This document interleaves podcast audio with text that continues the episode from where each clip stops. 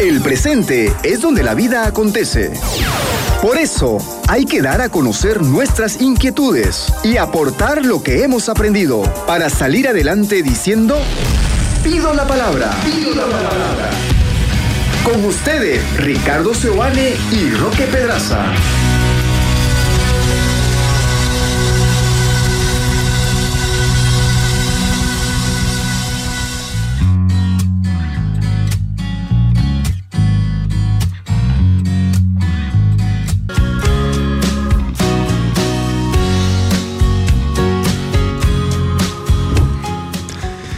¿Qué tal amigos? Sean bienvenidos.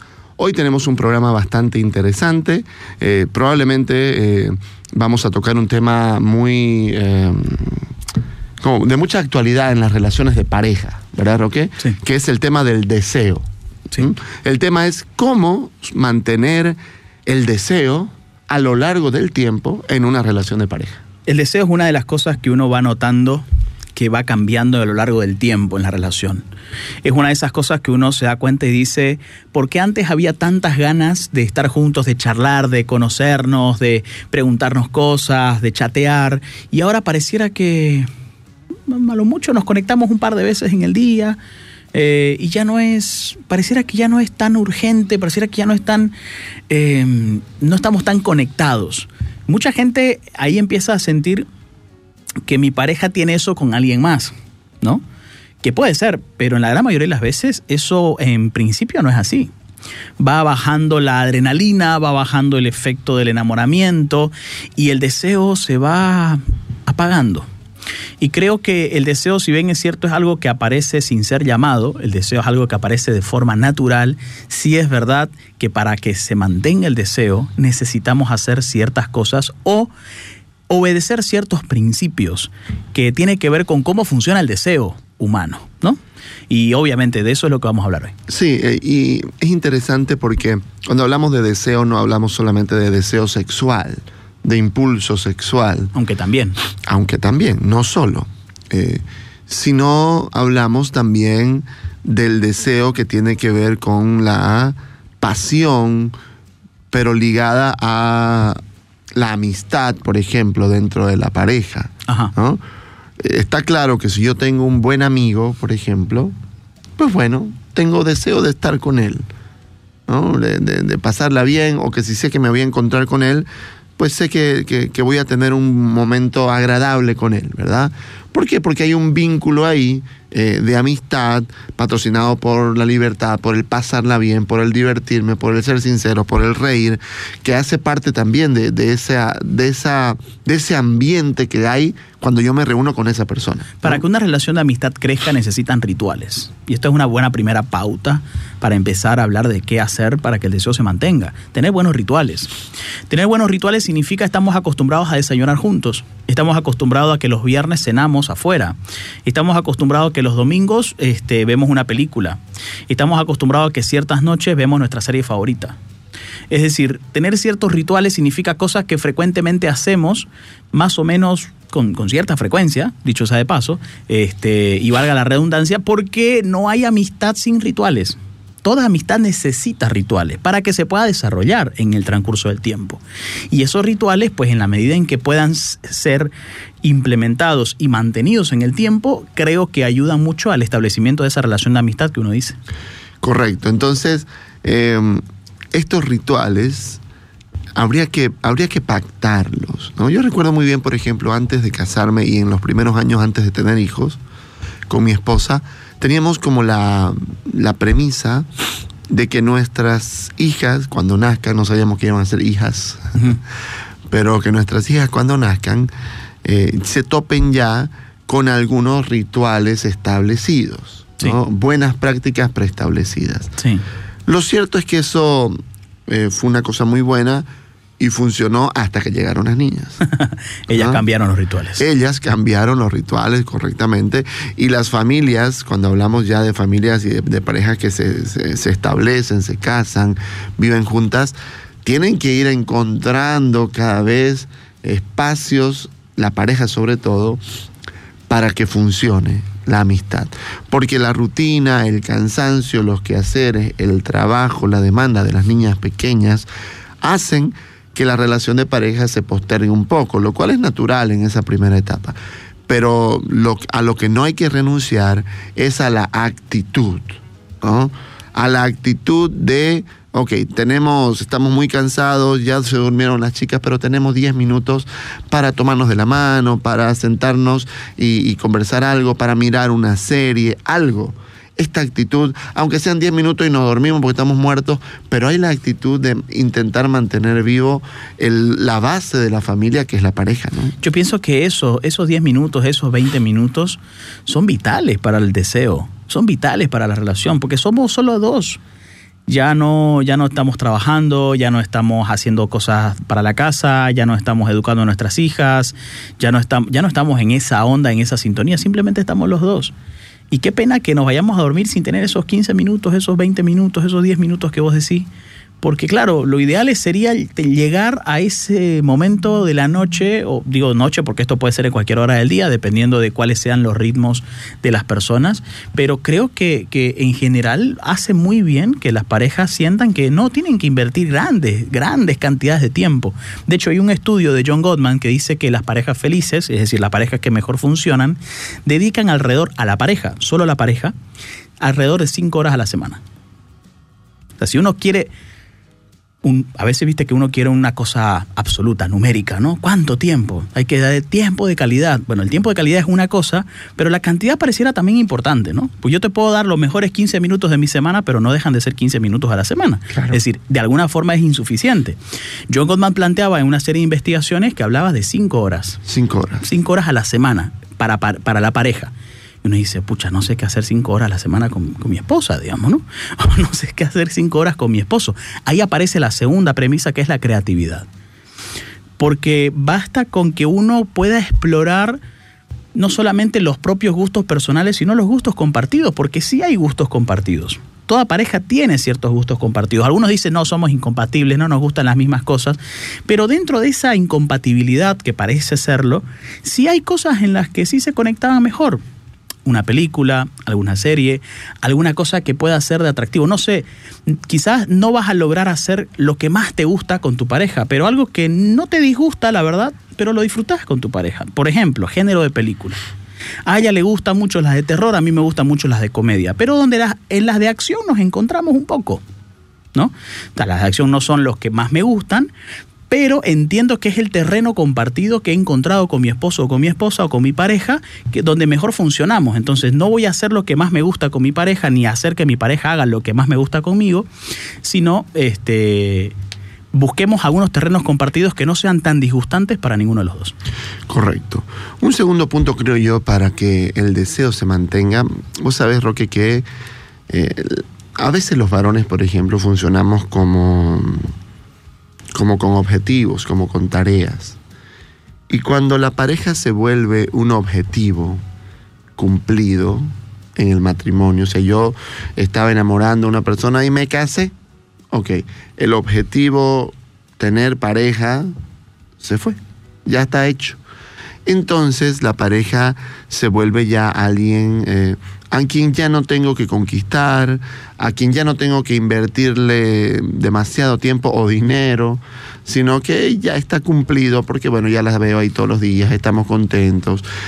Y este tema, Roque, es interesante porque, porque cuando yo siento que no tengo que conquistar, cuando yo siento que es un objetivo eh, cumplido, digamos, eh, cuando siento que mi pareja está segurísima, ¿no?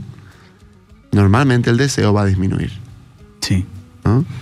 Entonces, eh, es importante que, eh, que, yo no pueda permitirme pensar que, eh, que, es, que mi pareja ya es un objetivo cumplido, que ya no tengo que invertirle nada, que ya por es eso una es cosa que acabó. Por eso es importante el tiempo personal, Ricky, de cada uno, ¿no? Porque el tiempo personal hace que uno se sienta menos domesticado. Claro. ¿Se entiende? Eh, es decir, me voy a la peluquería con amigas, me voy a tomar un café con unos amigos. Este, eso ayuda porque no estamos encerrados en una misma burbuja. Y eso ayuda al deseo, claro. porque vuelvo y te cuento, porque hay, hay novedad, hay, hay un dinamismo diferente y porque además tengo como, no sé, ese, ese temorcito, ese miedito, digamos, ¿no? Que no está mal, en el fondo no está mal, de, este, claro, existe la probabilidad de que mi pareja se enamora de alguien más, digamos, ¿no? No estoy diciendo que tener ese miedo constantemente en que mi te mente. lleve a la desconfianza y que me lleva a la desconfianza, a los celos patológicos, al control absoluto. Creo que eso ya es bastante desmedido, pero esa pequeña cosita de, oye, qué interesante, qué bueno, y qué bueno que volvás y me lo contés con gusto, porque eso de alguna manera también ayuda mucho a decir, wow, mientras estaba allá, también pensó en mí. Mientras estaba allá, también nos conectamos, ¿no? Nos enviamos un par de mensajitos, este, charlamos un par de cositas sobre qué es lo que estaba pasando allí, este, pero es algo que creo que estimula, porque si estoy demasiado domesticado, eh, pasa lo que vos decís, ya encuentro seguridad y dice uno, ¿a dónde? Ni idea, ¿qué va a poder ser capaz? Y hay infidelidades que son muy dolorosas así. Yo he escuchado a personas decir, nunca pensé que fuera capaz de hacer eso porque solo estaba acá, porque no tenía nada más que hacer, porque no se conectaba con nadie más en el mundo exterior, no tenía ni amigos. Claro. Y ahí ves, terminó sucediendo. Entonces, quiero decir de que parte del, del deseo también es este tiempo personal que además de es, además que uno descansa un poco del vínculo, ¿no? Eh, trae novedades y creo que eso es algo muy bueno a nivel del deseo. Otra cosa que puede ser interesante pensar en el deseo es, por ejemplo, qué hacen las series, qué hacen los videojuegos para mantenerte allí. Obedecen a un principio, que es el, principio de paulatinidad. Es poco a poco. Pensemos, por ejemplo, en una serie. Una serie pone todas sus fichas en, la primera, en el primer episodio. Si el primer episodio te genera incertidumbre, te genera ganas de ver el segundo, significa que esta serie está haciendo bien las cosas. No te está contando toda la historia, te ha dejado picado, ¿no? Te ha dejado ahí como inconcluso y te lleva a querer al segundo episodio. Bueno, te muestra los personajes, te muestra la trama y te deja. sabes de qué se trata. ya. Correcto. Ya sabes de qué se trata. No te Igual deja- los finales, los finales de temporada, lo mismo, ¿no? Lo mismo los finales de temporada. O sea, te, que te dejan una sensación de, de que todavía esto no cerró y, y quiero ver la siguiente temporada. Entonces, muchas veces el principio de paulatinidad, eh, nuestras ganas de estar con nuestra pareja, hace que las cosas no sean paulatinas. Pongo toda la carne al principio, pongo todo lo que puedo y lo que soy al principio, qué sé yo, en el primer, a la primera mitad de año ya viajé tres veces, ya les regalé un auto, ya, eh, no sé, te estoy diciendo cosas, ¿no? Bastante, bastante grandes. Claro, después, ¿qué voy a hacer? ¿no?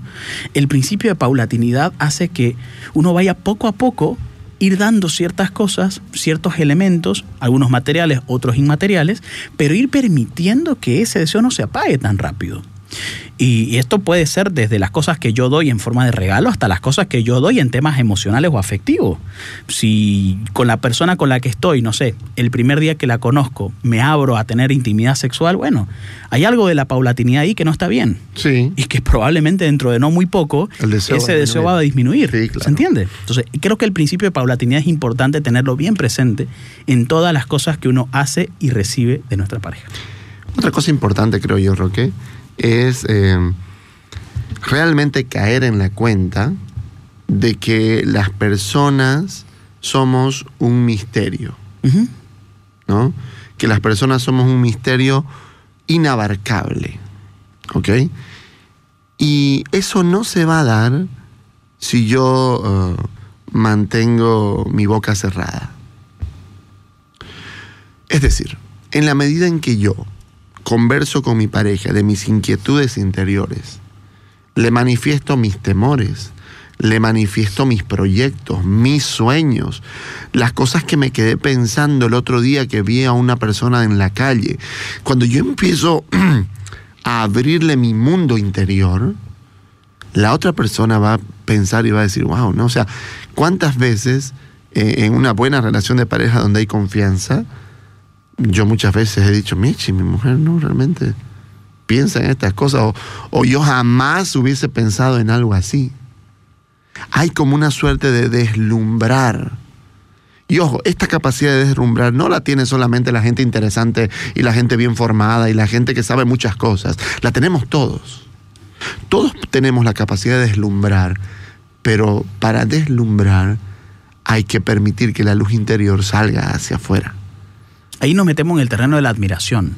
Sí. Y es importante el terreno de la admiración, Ricky, porque eh, sobre todo para la mujer, quizás para la mujer es más importante admirar a su pareja. Sí. Incluso quizás hasta más importante que, que mi pareja me admire. O sea, quiero que mi pareja me aprecie, me ame, pero creo que el tema de la admiración en el lado femenino es más fuerte. Por ejemplo, es más fuerte a veces que la cuestión física. Es más fuerte que la cuestión física. Por eso uno no, por eso uno ve, ¿no? En la calle, una, una mujer muy linda. Con, tipos horribles. Tipos medio, ¿no? ¿no? Entonces, la admiración es fundamental. Si yo descuido mi vida profesional, si yo descuido mi, mi, mi, mi estética, si yo descuido mi, vida económica, si yo descuido las cosas para las cuales soy, estoy hecho y estoy preparado, si yo descuido eso, y no sé, me mantiene mi esposa, pero no porque estoy pasando por una situación económica, sino porque ni siquiera me da la gana de hacer algo, ni siquiera, ni, siquiera tengo, va más allá de no tener dinero. Tampoco tengo las ganas, la inspiración, tampoco me veo motivado a... Y eso también, también influye sobre el deseo, Ricky. Porque qué tal si esta mujer ve a su jefe después, exitoso, buenísimo, capísimo muchas cosas, inteligente, y claro, después ve a su esposo, digamos, ¿no? Hola. Va perdiendo deseo. Lo mismo puede pasar al revés, tanto en, en el lado del varón. ¿Qué pasa en la admiración? Bueno, al varón, al varón le gusta más mucho que lo admiren. Le gusta mucho que lo admiren, le, le gusta mucho sentirse admirado, ¿no? Entonces, cuidar la admiración es un detalle fundamental para mantener el deseo. Creo que si hay, si, si solemos tener prácticas para admirar y valorar, oye, valoro que esto hayas hecho por mí, realmente te admiro cuando haces esto, si eso lo empezamos a decir, eso tiene un impacto en el deseo, sin duda, positivamente. Claro. Porque la falta de admiración es proporcional a la falta de deseo. Correcto. Entonces, eh, una pareja que comenzó teniendo lindas conversaciones, conversaciones interesantes, Recién escuchaba una pareja que me decía, no, pero mi marido cambió. Él hablaba harto conmigo al inicio. Sí. Conversábamos de muchas cosas. Y claro, se nota que él realmente es alguien que no habla mucho y que siempre ha sido así. Pero en ese inicio de relación se deslumbraron. Y empezó a salir la interioridad del otro. Y yo a sentir que estoy entrando en un terreno sagrado, ¿no? un terreno al que no entra cualquiera. Pero claro, si yo vuelvo a casa y no hablamos más que de, trivialidades. O de problemas. O de problemas. De estrés. Creo que las trivialidades pueden ser interesantes, pero, pero, pero tiene que haber en algún momento un espacio para decir, incluso Roque, vos sabés cómo tambalea una relación, pero al final puede ser positivamente, a que una, un varón o una mujer se le acerque a su pareja y le diga, ¿sabes qué? Me he puesto a pensar, no soy feliz. Eso tambalea toda la relación. La otra pareja va a sentir, si no es feliz, no la hago feliz, ¿qué está pasando? Ok, pero está abriendo esa rendija de su interior que va a hacer que yo haga algo al respecto seguramente. El silencio y el distanciamiento apagan el deseo. Claro. Si yo he tenido problemas con mi pareja, hemos tenido discusiones y la verdad que la forma de callar y para que eso no pasa mayores fue distanciarnos, si después no retomo el tema o no queda sellado, no queda concluido, no queda aceptado o superado el malentendido, no queda perdonado, si no pasa algo después de con eso y solamente dejo pasar el tiempo, te va a afectar el deseo. No vas a discutir de la forma peligrosa en la que estabas discutiendo. Te vas a librar de la violencia o de la agresividad que pudo haber ocurrido, pero no te vas a librar de la falta del deseo. Cuando acordés, pareciera un esfuerzo enorme salir juntos. Cuando acordés, los almuerzos van a ser muy largos. Ya ni siquiera voy a saber de qué hablar. Y uno dice, ¿cómo llegamos acá? ¿En qué momento nos pasó todo esto? Y ojo que esto, esto puede pasar, Roque, en personas lindas físicamente. Sí, claro. ¿Ah? Claro. Uno pareciera, ¿no? Y exitosos también. Ajá, pareciera que, que, por ejemplo, los varones para cual lo físico suele ser más importante dicen, pucha, si, si mi esposa fuera tal modelo, yo nunca dejaría de desearla. No, no, no. Eso no es así. No. ¿No? No es así. Entonces, no tiene que ver finalmente solo con la cuestión estética, física. Tiene que ver con el vínculo. Sí, claro tiene que ver con el vínculo. Por eso, mantener el deseo en la relación de pareja significa prestarle atención al vínculo. No solamente a la cuestión física de decir, ay, hay veces uno dice, me voy a poner flaca y buenota para que mi pareja me mire, o me voy, voy a entrar al gimnasio y voy a sacar los bíceps más grandes para que mi mujer me mire a mí, no mire a nadie más. ¿Puede influir en el deseo? Seguro que puede influir, seguro pero creer que eso es suficiente y, e ignorar todo el vínculo emocional que está detrás y que no hemos resuelto, me parece que terminaría siendo un poco una exageración. ¿no? Y puede, puede influir no solamente por el resultado de, de, un, de un varón más simpático o una mujer más bonita, sino porque, porque la pareja está viendo que el otro tiene una iniciativa de él. Sí. Es en realidad lo que decíamos en un momento de las cuestiones personales. Exacto. Si mi pareja que está gordita empieza a adelgazar porque quiere adelgazar. Y empiezo que en Instagram le da más likes, Ajá. le ponen fueguito en sus publicaciones. Correcto, correcto. Entonces, claro, yo empiezo a sentir probablemente quizás una cierta amenaza positiva para el deseo. Sí, claro. No porque solamente, también lo físico va a influir, pero no solamente porque se puso más bonita, sino porque de pronto yo siento que le pasó algo en la vida a mi pareja. Sí cambió algo en ella y ella de manera individual está haciendo algo distinto.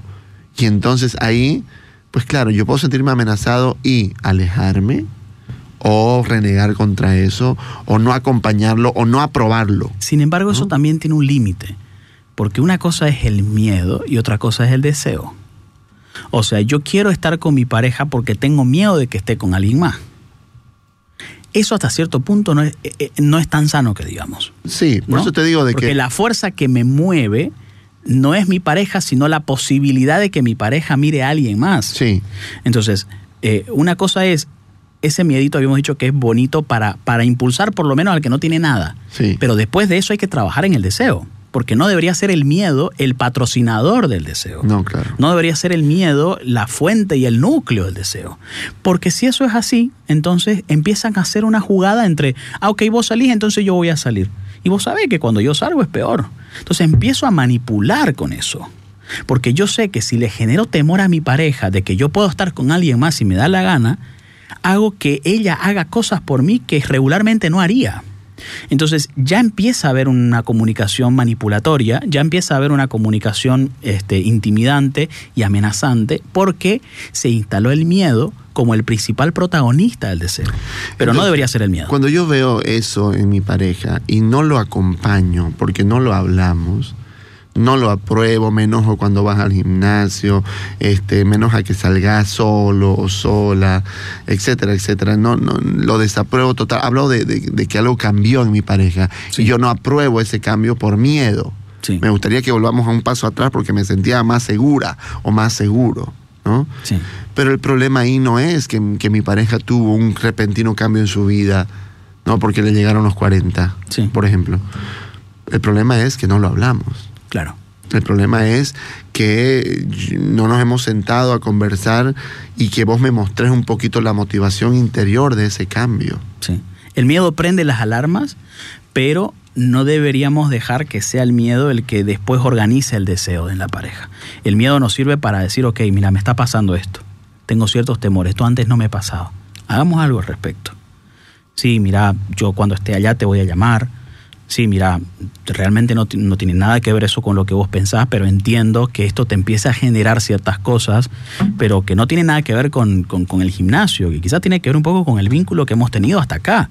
Entonces, trabajemos en eso y vemos si eso tiene un impacto en ese temor que ahora está siendo incómodo y que antes no existía. Entonces ahí la persona tiene un conflicto, porque por una parte quiere verlo delgado, quiere verlo saludable, quiere verlo eh, vital y haciendo ejercicio, pero por otro lado sabe que eso le genera ciertos temores. Entonces, ¿qué hay que hacer? Hay que trabajar en el vínculo, decir, ok, ¿cómo hacemos para segurizarte en esos momentos? Sobre todo porque, ¿qué tal que el otro no quiera cambiar nada? Claro.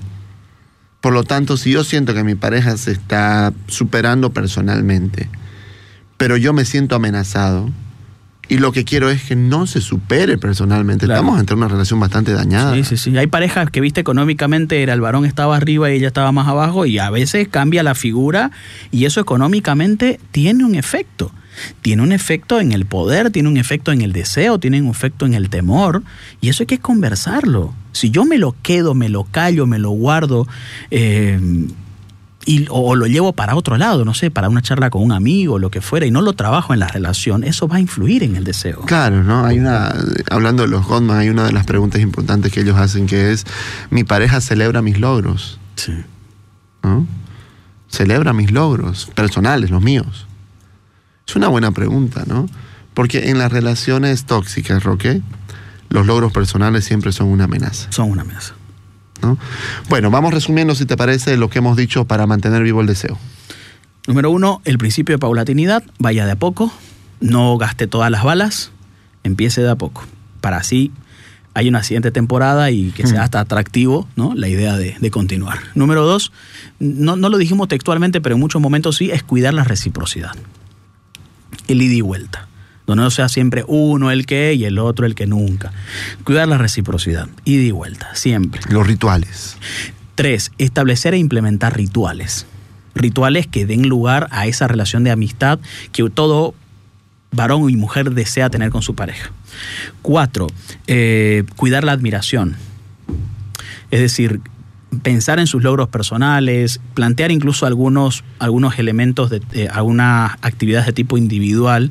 Eh, y muchas de ellas generan esa admiración de decir, wow, realmente con la persona que estoy es un tipazo. Uh -huh. Realmente es una tipaza. Y, y, tiene que ver ahí, sobre todo, con esta eh, capacidad de deslumbrar que tenemos todos los seres humanos. Todos. Pero para eso hay que abrir mi interior al otro. Exacto y tenemos que permitir que el otro vea mi interior. ¿no? Y esa admiración hay que decirla, no tiene que sí. quedarse solamente con ella. ¿no?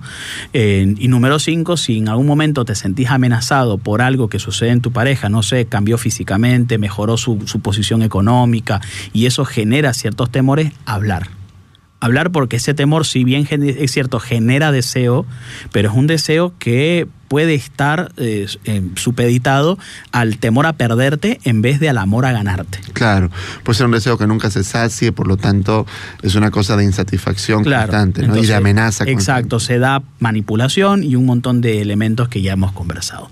Así, entre otras cosas, se mantiene el deseo en una relación de pareja. Continuamos con Pido la palabra. Pido la palabra.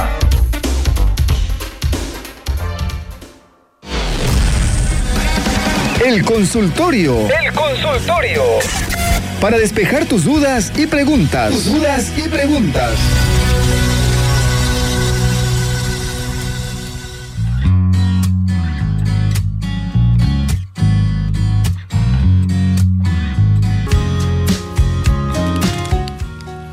Muy buenos días, queridos hermanos. Bienvenidos a su programa Pido la Palabra. En este tercer bloque, ya en el bloque final del programa, estamos en el sector del consultorio y el sector del consultorio es ese espacio en el que conversamos sobre ciertas consultas que nos van llegando eh, por parte de ustedes. Algunos saluditos también que no voy a dar lectura en este momento, pero sí una pregunta que me parece importante porque es la que tiene forma de consulta y dice así.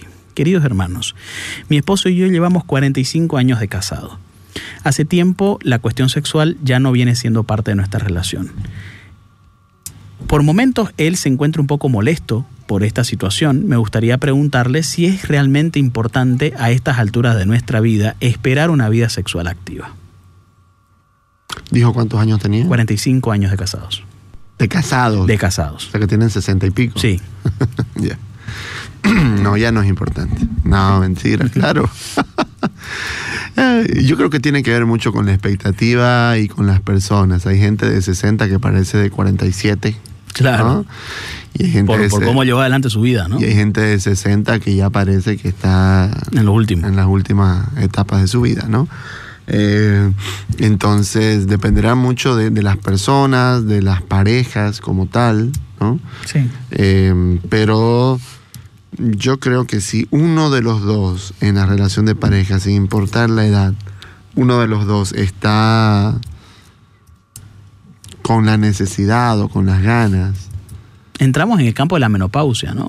Femenina. No, ya pasó ya. Claro, ya pasó. Ya pasó a los sesenta y pico, ya pasó. Entonces, lo que sí seguramente eh, estamos en el como te digo, si, si uno de los dos lo está demandando, es un tema que hay que hablar, es un tema que hay que conversar. Es posible que uno de ellos, probablemente la mujer, sienta como que ya no es necesario, ya, porque claro, hay, hay una sequedad vaginal, por ejemplo. Claro, hay ya no una, tiene hay misma una- lubric- hay una- probablemente nada de lubricación. Hay una incomodidad, hay una dificultad ahí. Ok, pero hay que recordar una cosa, Roque, sobre todo desde la perspectiva cristiana. Hay que recordar que la relación sexual en la pareja es un espacio excepcional, el más excepcional de todos, para transmitir amor, Claro. para transmitir unidad en la pareja. Que seguramente en las etapas eh, mayores eh, será menos frecuente, por lo general. No necesariamente, pero por lo general, ¿no? Entonces, eh, ok. eh, si esto no es así, tiene que haber otros espacios de transmisión de amor importantes, porque si no, es posible que, que- igual en la, en la etapa de adulto mayor no se sienta cariño. Lo que pasa es que uno lleva esta pregunta, ¿no? Y creo que más allá de la edad, y aprovecho esta pregunta que nos envía esta señora, eh, interesante pensar, ok, la, la- el sexo lleva a que la pareja esté bien o la pareja esté, necesita estar bien para tener intimidad sexual. O sea, ¿qué es más verdad, digamos? ¿No? ¿Qué pensás al respecto? Tienen que ver con hombres y mujeres. Sí. La mujer necesita que la relación vaya bien para tener una mayor predisposición a la relación sexual. Necesita ser querida antes, necesita conversar y charlar de los hijos antes. Necesita de- intimidad emocional Sí. para intimidad sexual. Para sentir que la intimidad sexual. O sea, necesita es el culmen. La Claro. intimidad sexual es como la cereza de la Sí. torta. Entonces, eh, necesita que la relación esté bien para que la mm, relación sexual sea agradable y positiva para ella. Mientras que el varón es al revés. El varón necesita la intimidad sexual para sentir que la relación está bien. Claro. En la medida que tiene intimidad sexual, siente que su pareja lo quiere, lo, lo, lo, lo, hace sentir este, amado y siente que está haciendo las cosas bien cuando ella quiere tener sexo con él. Entonces es una cosa que por eso hay que equilibrarla, ¿no? Sí. Él tendrá que hablar y, por ejemplo, incluso a nivel de, de la intimidad sexual como tal, él tendrá que preocuparse antes del acto conyugal. Sin duda. ¿no? En el juego previo que se dicen, porque eso es una parte muy importante, por, incluso por las curvas de placer que son distintas entre varones y mujeres. Claro ¿no? que sí. Este, pero, eh, Y estas cosas hay que saberlas, ¿no? pero ella, ella tiene que entender también que él necesita también el, el sentirse querido. Que tiene una autopista Claro. recta, digamos, ¿no? Claro, claro. Y, y entonces, eh, pues bueno, ¿no? A- a- alentar, animar y también eh, buscar tener un encuentro sexual eh, de manera de, de que lo que se transmite ahí es el amor. Lo contrario de amar siempre es usar. Y es, es lamentable que muchas relaciones sexuales, y por eso que incluso después la gente ya no quiere, porque siente que tiene la edad suficiente para decirle que no, Claro. porque probablemente en el pasado vienen de haber tenido muchas relaciones sexuales donde uno de los dos o los dos se sintió usado. Sí. Es muy importante conversar sobre estas cosas y sobre todo las cosas que uno busca en, en la sexualidad. Hay gente que realmente yo he escuchado a mujeres decir que la parte que más le gusta de la intimidad sexual es cuando ya pasó, cuando ya terminaron y cuando se quedan charlando los dos solitos. Entonces, esa es la parte, digamos, que a ella particularmente más le gusta. ¿Y qué les disgustaría? Que él agarre y se levante y se va a bañar y se duerma. ¿no? Entonces, claro, cuando uno, eh, cuando uno manifiesta mejor sus expectativas, hay una mayor claridad, hay un mayor entendimiento de qué necesita el uno y qué necesita el otro para que esta relación eh, se mantenga en el deseo. Son las 10, nos tenemos que ir.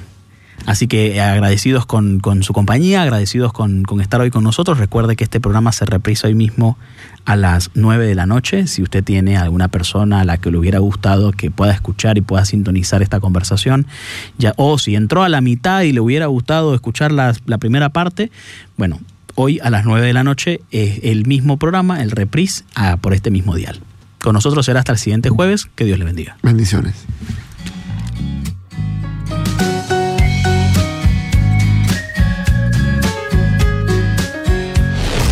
Escuchaste Pido la Palabra con Ricardo Seoane y Roque Pedraza por 93.7 FM.